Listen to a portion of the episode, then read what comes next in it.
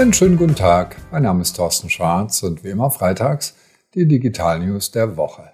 Heute geht es darum, was KI alles kann und das ist enorm. KI hilft den Programmierern zum Beispiel. Google komponiert mit KI. BuzzFeed geht jetzt so richtig viral.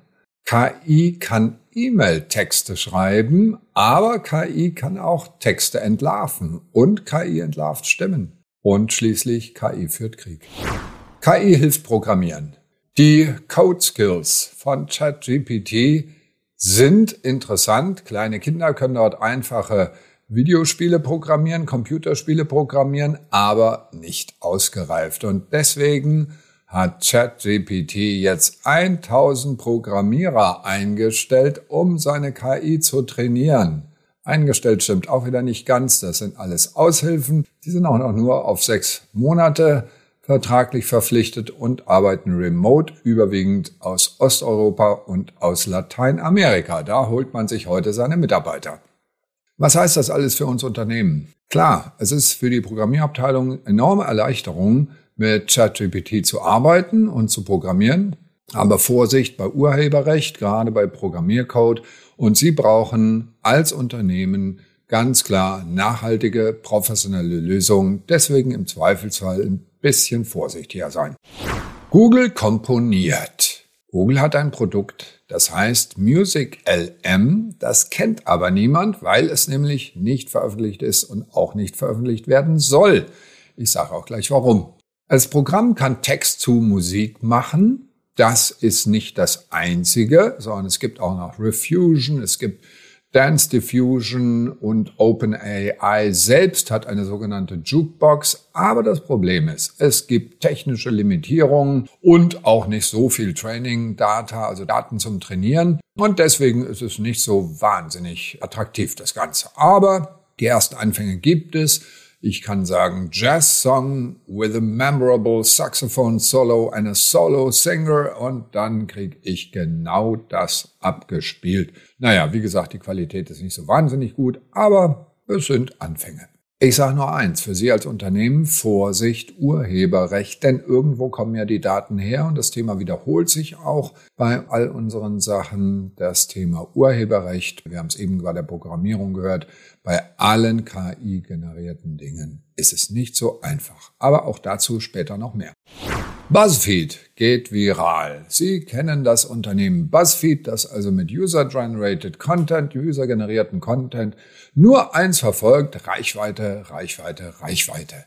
Und dazu können die wunderbar texten und machen dann das, was man als Clickbait bezeichnet. Die Klicks kennen Sie, tausend Geheimnisse klicken Sie bitte hier. Und so sollen jetzt Quizfragen und personalisierte Inhalte mit KI zusammen noch mehr verbessert werden bzw. auch neu erstellt werden. Aber denen ist die Problematik durchaus bekannt, auf die wir auch schon eingegangen sind. Aber das Ziel ist, in sozialen Netzen viral zu gehen, das heißt Inhalte zu liefern für Facebook und Co. Und insofern würde ich sagen, für Sie als Unternehmen, klar, gar nicht so schlecht die Idee. Aber nicht nur auf diese Texte vertrauen, sondern wirklich eigene Kreativität einbauen, aber die dann verstärken durch ein professionelles Tool, das mir meine eigenen Texte optimiert hinsichtlich der Wahrscheinlichkeit, dass sie viral gehen. Aber die originären Inhalte sollten von uns kommen.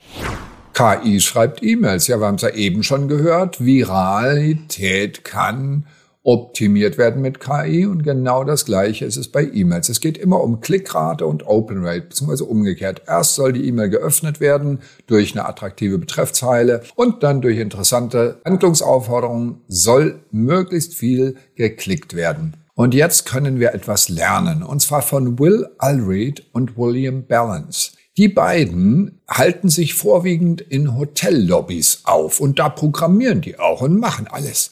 Und dann haben sie ihre erste Software gemacht, die hieß Sorter. Sorter sollte E-Mails im Eingang so ein bisschen sortieren, ja, mit KI. Ja, das war irgendwie nicht so der Bringer und keiner wollte es so richtig. Und dann haben sie anscheinend durch die Düfte in den Hotellobbys ihr Unternehmen umgenannt in Lavendel. Und Lavender hat gerade 13 Millionen bekommen, aber nicht für diese Sortierideen. Nein, viel besser. Dafür, dass wir KI einsetzen, um die Texte in E-Mails zu verbessern. Und da haben sie Erkenntnisse in der Verhaltenspsychologie. Telllobby, ja, Menschen beobachten, ja, da haben die das wahrscheinlich gelernt und haben diese Erkenntnisse eingebaut in ihre KI und jetzt haben sie ein Tool entwickelt, dass ich über meine E-Mail-Texte drüber laufen lassen kann und diese noch weiter optimieren kann, beziehungsweise am liebsten wollen Sie natürlich, dass ich Ihre eigene Software benutze. Was lernen wir als Unternehmen daraus? Setzen Sie bei diesem wichtigen Thema E-Mail-Marketing ausschließlich auf hochprofessionelle Software, aber auch auf Top-Experten. Was ich damit meine, das ist noch nicht öffentlich, aber Sie werden es demnächst auf dem E-Mail-Marketing-Forum lesen. Da gehe ich, hoffe ich, mit gutem Beispiel voran, wirklich nur mit Vollprofis zu arbeiten, um das Maximale aus diesem Arbeitspferd des digitalen Marketing, nämlich dem Tool E-Mail rauszuholen. Aber jetzt erstmal weiter hier. KI entlarvt Texte. Eben haben wir gerade gehört über die wunderbaren Möglichkeiten, die ChatGPT bietet, um eben Texte automatisiert zu erstellen. Jetzt gibt's aber genauso von OpenAI, das war auch angekündigt, irgendeine Möglichkeit, diese Texte auch zu identifizieren, also künstlich geschriebene Texte von Robotern geschriebene Texte zu identifizieren. Der Classifier, den sie entwickelt haben, hat immer eine Erfolgsquote von 26 Prozent. Naja, das ist nicht der Wahnsinn, um nicht zu sagen, es ist eigentlich nicht so besonders gut, aber immerhin erster Anfang.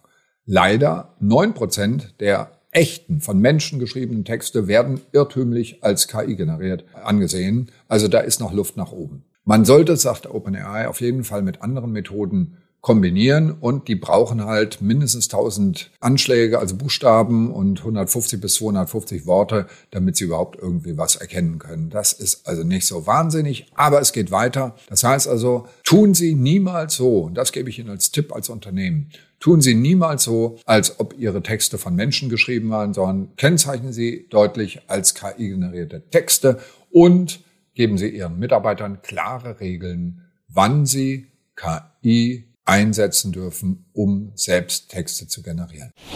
KI entlarvt Stimmen. Wir haben es eben schon für Texte gehört, aber das gilt natürlich genauso auch für gefälschte Bilder oder computergenerierte Bilder. Da gibt es manchmal Wasserzeichen drin.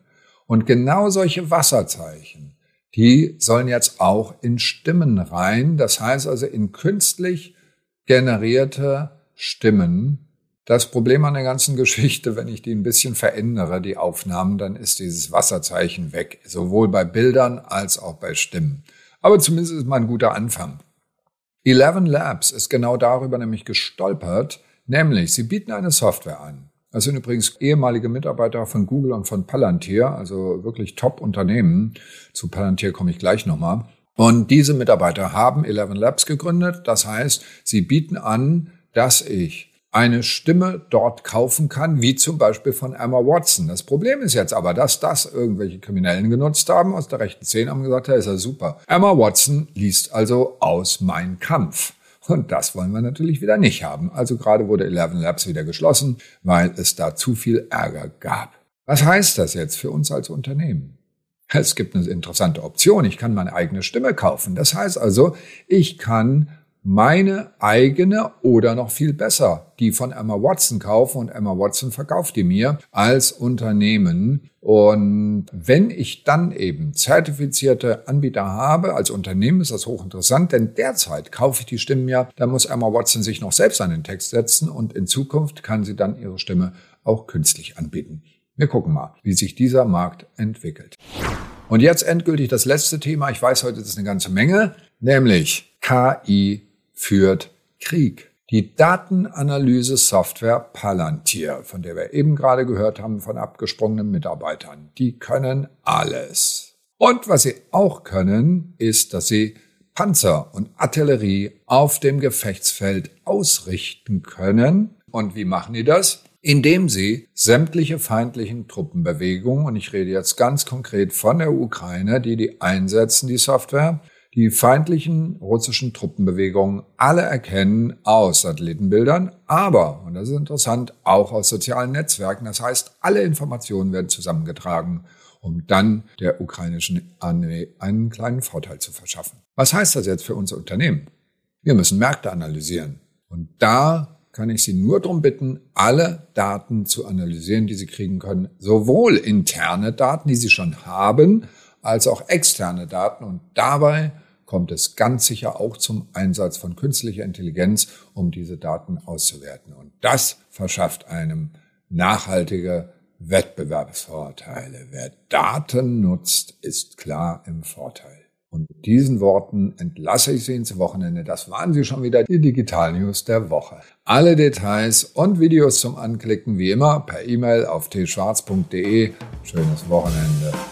Bleiben Sie gesund.